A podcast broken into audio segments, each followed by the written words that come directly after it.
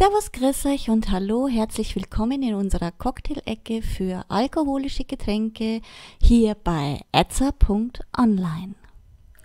Heute mit einem Blue Lagoon.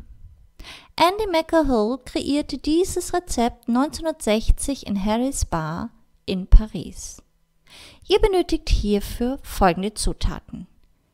40 Milliliter Wodka, 10 Milliliter Cointreau, 5 Milliliter Blue Curacao, 15 Milliliter frisch gepressten Zitronensaft und zu guter Letzt Eiswürfel.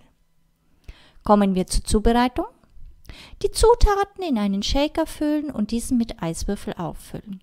Den Shaker schließen und kräftig schütteln, bis die Wände vollständig beschlagen sind. Den Inhalt mit Hilfe eines Eissiebs und eines Feinsiebs in eine Cocktailschale filtern. Fertig!